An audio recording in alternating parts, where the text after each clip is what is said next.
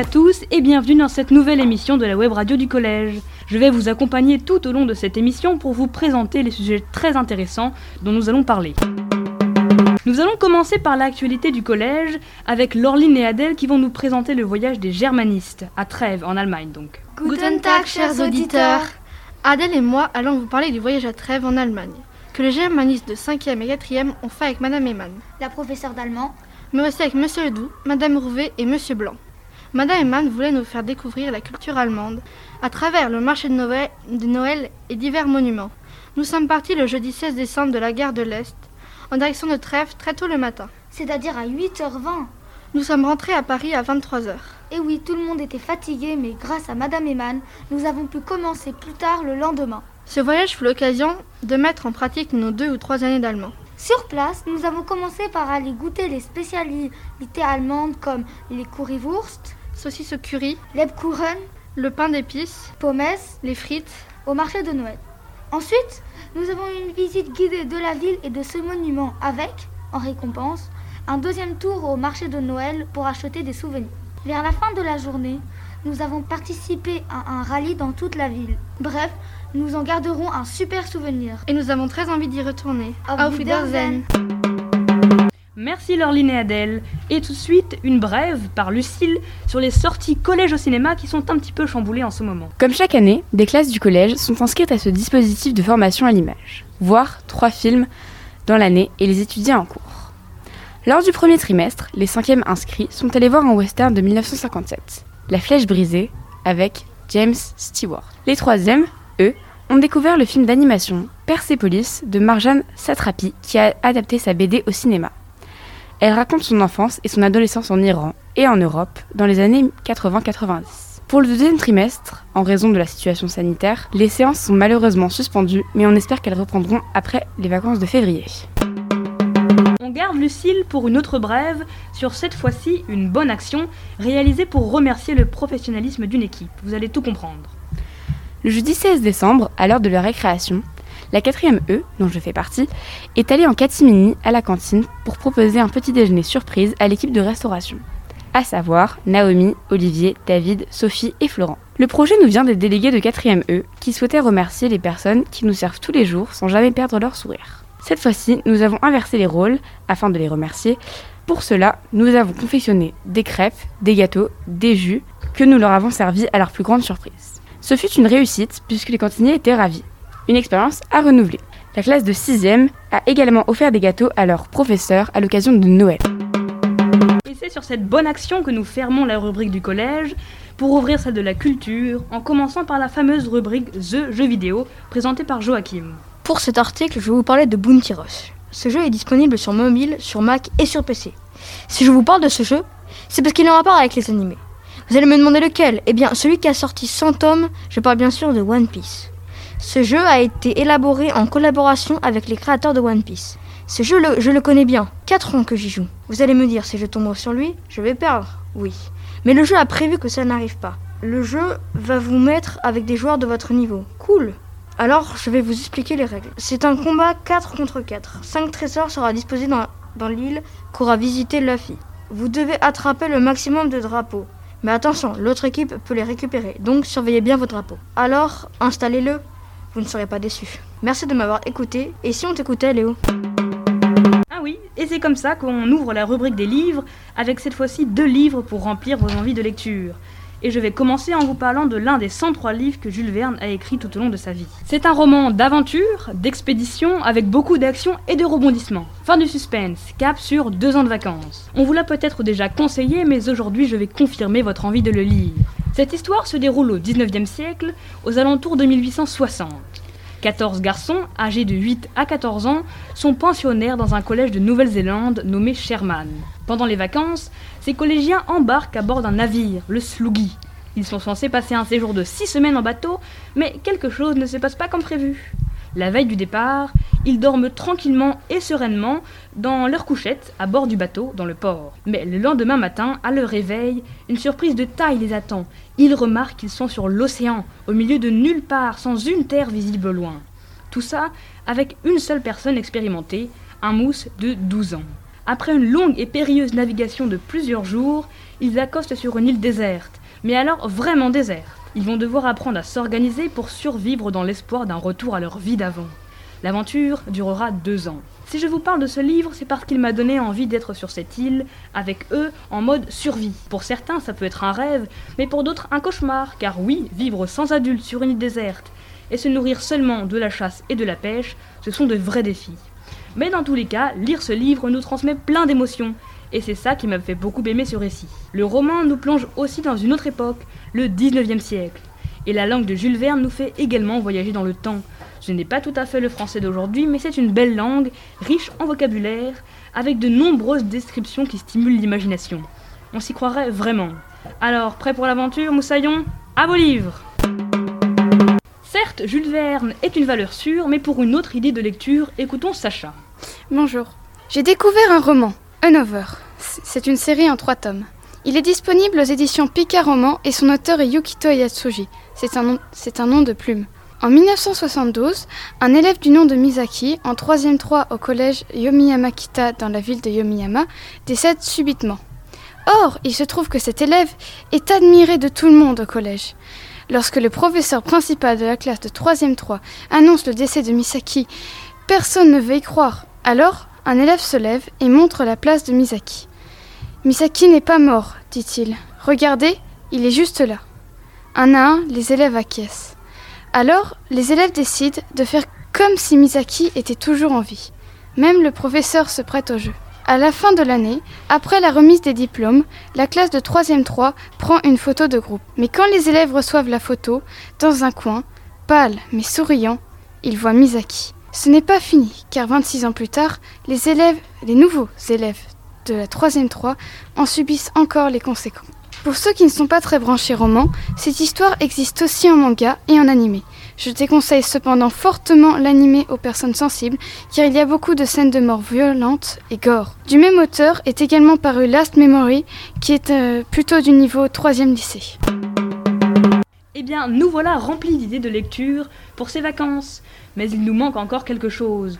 Que diriez-vous d'un peu de culture sur la musique? Eh bien, justement, Aliénor va nous parler de la chanteuse Angèle et de son nouvel album. Bonjour, aujourd'hui je vais vous présenter Angèle Van Lyken alias Angèle.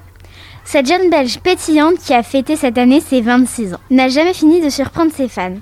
Angèle est une auteure, compositrice, interprète. Elle est aussi mannequin. Son premier album, Brawl, sorti en octobre 2018, est certifié double disque de diamant. Il s'est vendu plus de 500 000 exemplaires 11 mois après sa sortie, atteignant ainsi la première place des ventes d'albums en France pour l'année 2019. Son premier single, La loi de Murphy, sort fin 2017 et fait des millions de vues sur YouTube. En janvier 2018, en même temps que son quatrième single, Tout oublié, en duo avec son frère Romeo Elvis, l'album sort le 5 octobre 2018. Cet album connaît le succès dès ses débuts. En novembre 2018, dans une interview pour le site de Télérama, elle affirme ressentir un fort sexisme dans le monde de la musique et constate que certains ont du mal à intégrer le fait qu'elle écrit compose et produit ses chansons elle-même. Le 5 décembre 2018, l'album Brawl est certifié disque de platine, deux mois après sa sortie. Depuis 2019, il est certifié disque de diamant en France pour 500 000 exemplaires vendus. Enfin, après plusieurs mois d'attente, Angèle revient avec son nouvel album 95 pour le plus grand plaisir de ses fans. Nous allons tout de suite vous faire écouter un extrait de Tous oubliés euh, en collaboration avec son frère Romeo Elvis. Cet album et cet extrait nous, nous exhorte de courir après un bonheur illusoire, d'arrêter les sourires hypocrites et d'essayer de vivre la vie parfaite des photos d'Instagram. Il faudrait tout oublier. On pourrait croire, il faudrait tout oublier. On joue, mais là j'ai trop joué. Ce bonheur. Merci de m'avoir écouté.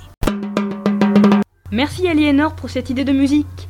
Donc si on récapitule, pour ces vacances, nous avons un jeu vidéo pour nous divertir, des livres à lire pour s'évader et de la musique. Mais toutes ces activités, on peut les faire tout seul. Il nous manque quelque chose à faire en famille. Eh mais, mais Léo, j'ai un jeu de société hein. Ah oui, super bonne idée. Donc vous allez nous présenter un jeu de société? Oui, euh, tout à fait, Léo. Euh, Leïla et moi-même sommes ici pour vous parler del famoso jeu de société School. Ce dernier se joue de 2 à 6 joueurs et la partie dure en moyenne 30 minutes. C'est un jeu extrêmement simple. Il est idéal pour les soirées de jeux de société en famille. Chaque joueur a un jeu de 4 cartes de la couleur choisie vert, bleu, violet, rose, marron ou rouge et le tapis de jeu qui lui est associé. Chaque jeu de cartes contient trois fleurs et un crâne. Tout d'abord, chaque joueur pose une carte qu'il a choisie préalablement, qu'il pose face cachée sur son tapis de jeu. Ensuite, le joueur qui commence lance un challenge. Un challenge En quoi consiste-t-il Et oui, le premier joueur lance un défi dans lequel il donne le nombre de fleurs qu'il estime présentes face cachée sur l'ensemble des tapis des joueurs. Ensuite, le reste des joueurs renchérissent ou passent. On continue ainsi jusqu'à ce que plus personne ne surenchérisse. Ok, et ensuite, on fait quoi on attend la fin de One Piece Non, banane. Le joueur qui a lancé le défi le plus grand découvre les cartes qu'il estimait être des fleurs. S'il a raison, il retourne son tapis de jeu. Il a un point. Attention Au deuxième point, il gagne Mais le danger rôde Quel danger? Le crâne attend son heure. Si tu tombes sur lui, tu perds une carte. Quoi? Eh oui Heureusement, tu as quatre cartes. Ainsi, si tu en perds une, tu en as encore trois autres. Ouf mais de toute façon, tu as eu beaucoup d'avis dessus, non? Et oui, d'ailleurs, c'est la première fois que je n'ai reçu aucun avis négatif. Tous ceux à qui nous avons fait tester le jeu ont adoré et ont refait encore plusieurs parties. En bref, nous vous conseillons fortement School. Ah, eh bien, nous voilà parés pour passer de bonnes vacances. Je vous propose maintenant de revenir à l'actualité depuis l'apparition du coronavirus et de la crise sanitaire, on entend beaucoup parler de variants. Le variant alpha, le variant bêta, le variant gamma, le variant ceci et le variant cela, il y a encore plein d'autres. Mais au final, qu'est-ce qu'un variant? C'est ce dont vont nous parler Zatilia Chan et Yacine. Depuis deux ans, nous vivons avec le coronavirus, dit SARS-CoV-2. Il y a plusieurs variants. Le variant Omicron a eu ses premières victimes en Afrique du Sud. Et depuis le mois de décembre, la France a fait partie des pays contaminés. Mais qu'est-ce qu'un variant? Ben, Un variant, c'est lorsque euh, un virus passe euh, d'organisme en organisme.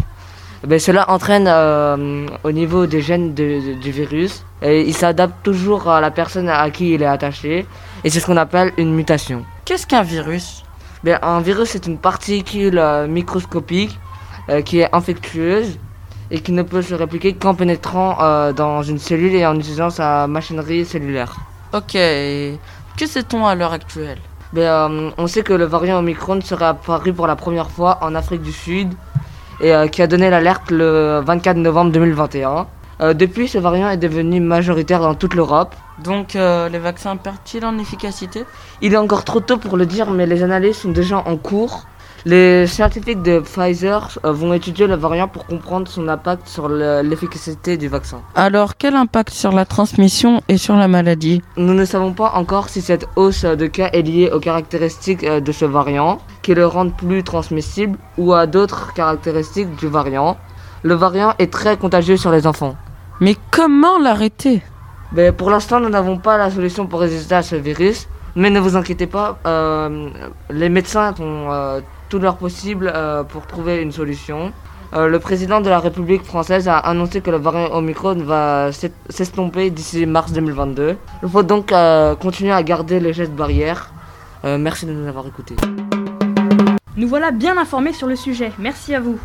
Pour finir cette émission, prenons un peu de hauteur et pour cela direction Mars avec Anoki. L'espace, ça vous intéresse? Vous connaissez Thomas Pesquet? Eh bien, laissez-moi vous parler de découverte spatiale.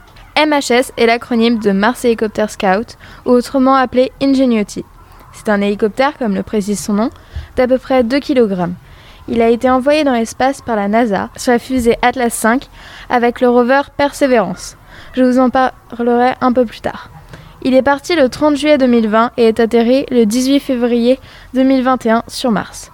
C'est le premier appareil à effectuer un vol stationnaire sur une autre planète. Il a été créé dans le domaine de la reconnaissance optique sans être contrôlé directement, c'est-à-dire qu'il est contrôlé de la Terre.